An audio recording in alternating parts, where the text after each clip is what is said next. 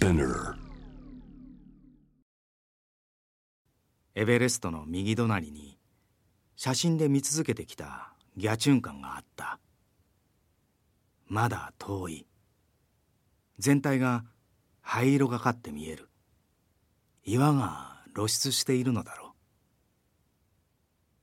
つまりそれは雪が少ないということだ。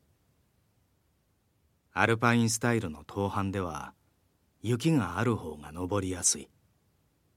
ロープを使わず両手にピッケルとアイスバイルを持って突き刺しながら登るダブルアックスならスピードが出せる。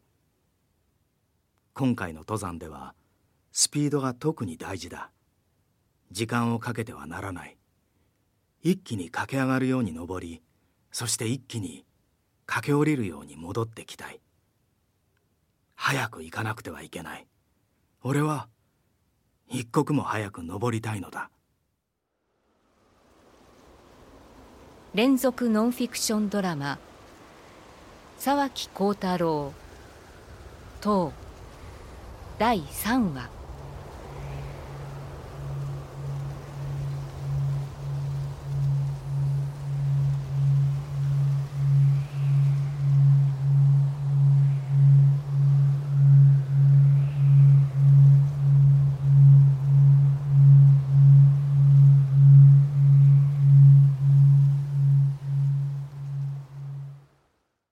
最初の野営地から歩き始めて3日目。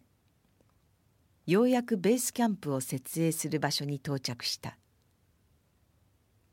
ギャチュンカンの北壁からも北東壁からも遠いそこはアタックをかけるには不便な場所だ。だがそこをベースキャンプにする以外なかった。荷物を運んでくれる動物ヤクがそれより先には行けないのだ。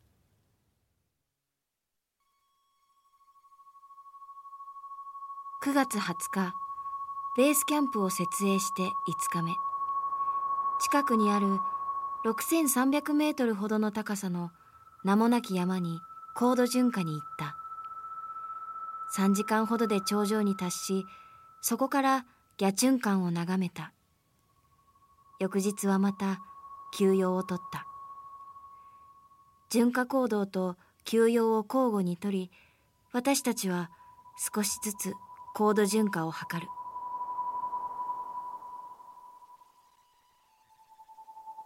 9月23日ベースキャンプに入って1週間が過ぎたこの日。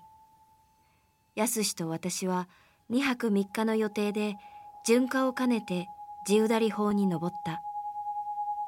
ギャチュンカン北東壁の偵察という目的もあった。この日私の体調は最悪になっていた。頭痛吐き気体が思うように動かない。それでも私たちは6711メートルの頂にたどり着いた。安氏はじっと北東壁を眺めていた。登るための攻略法を考えているのだ。そして最終的に彼はこう判断せざるを得なかった。北東壁は登ることはできるかもしれないが降りることはできない。つまりそれは北東壁には登れないということだ。仕方がない。北壁を登ろう。その決断を聞いて私は内心やったと思った北壁なら私も一緒に登ることができるからだ。安氏が登っている時一人きりで家で待っているのは苦手だった。ただ心配して待ち続けることは嫌だ。危険であっても一緒に登る方がいい。それならば死ぬ時も一緒だ。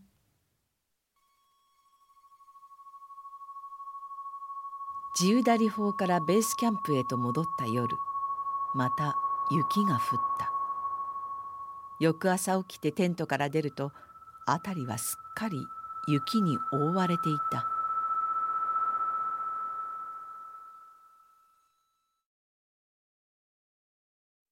10月5日午前9時。俺たちはギャルツェンに見送られてベースキャンプを出発した。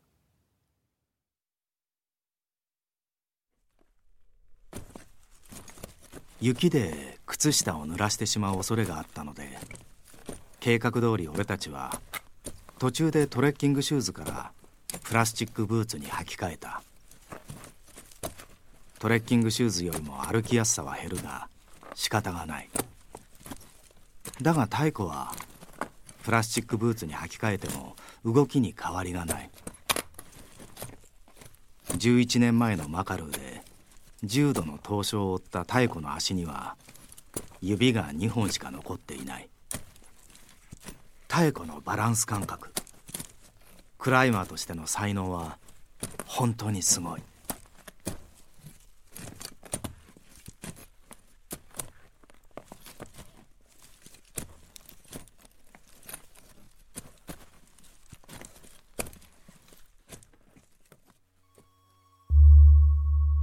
午後2時。北壁の取り付きの手前に到着。テントを張る。すでに標高は5900メートルに達している。テントの設営が終わるといつものように装備の点検を始めた。まずアイゼンの調整。自分の分が終わると妙子のオーバーシューズにアイゼンを装着し調整した。次にピッケルとアイスバイルの確認。妙子の指は両手とも第二関節から先が全くない。だから彼女の手ではこういった作業はできない。妙子はその間に雪を溶かして湯を沸かし大量の茶を作る。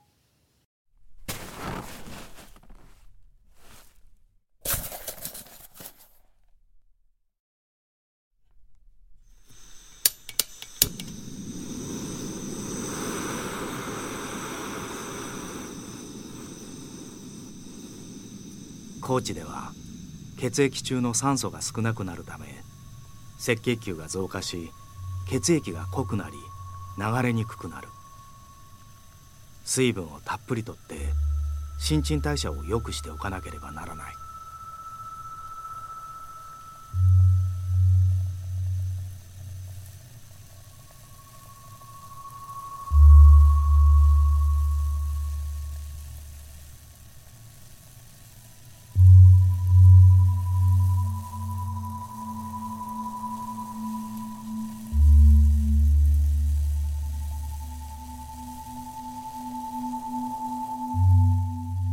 夕食に私たちはフリーズドライの山菜おこわを湯で戻して食べた。辺りが暗くなるとすぐ眠る準備に入った。寝袋には翌朝着るべきものをすべて身につけて潜り込む。出発する時暗い中で脱いだり着たりは難しいからだ。私は目を閉じて眠ろうとした。たった今隣でやすしはきっと目を閉じながらも明日の出発の時のシミュレーションを何度も何度も頭の中で繰り返していることだろう。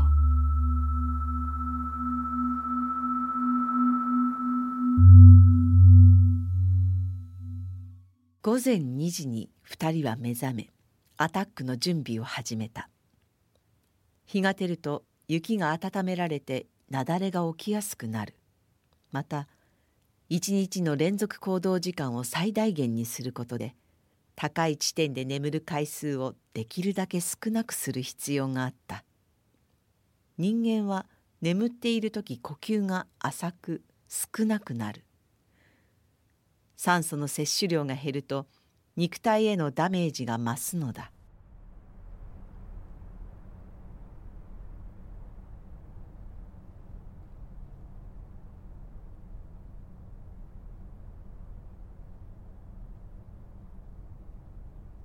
午前3時半ビバーク地点を離れた。月は山陰に隠れ辺りは真っ暗だ。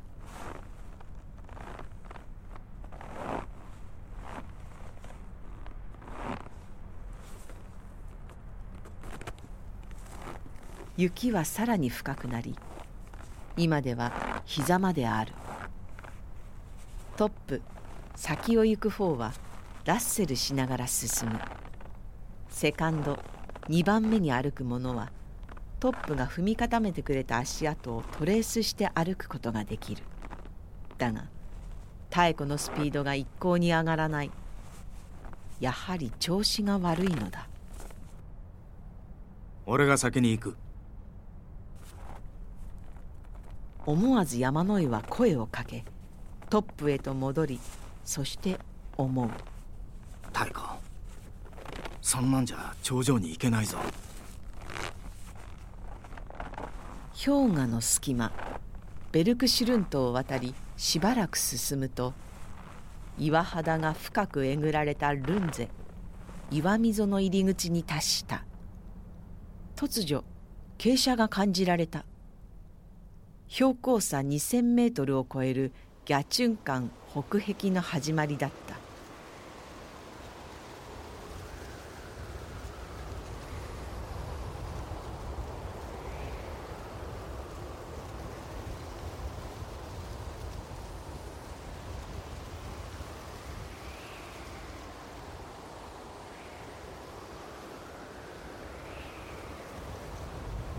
夜明け前暗がりの中2人は60度以上傾斜のある壁を登っていった。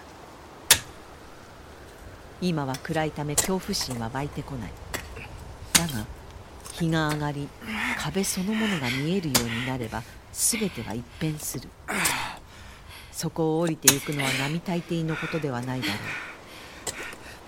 2人は雪と氷とでできた急な岩溝ルンゼをロープを使って確保し合うこともなくダブルアックスで登った。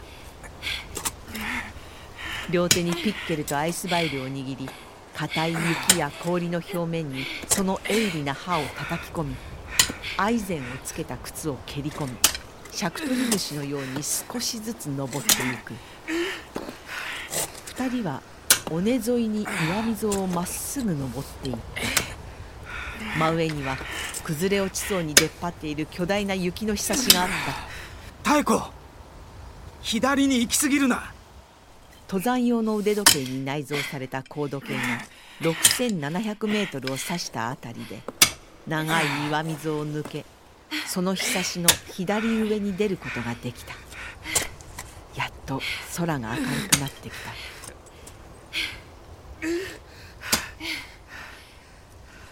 困難はここから始まった。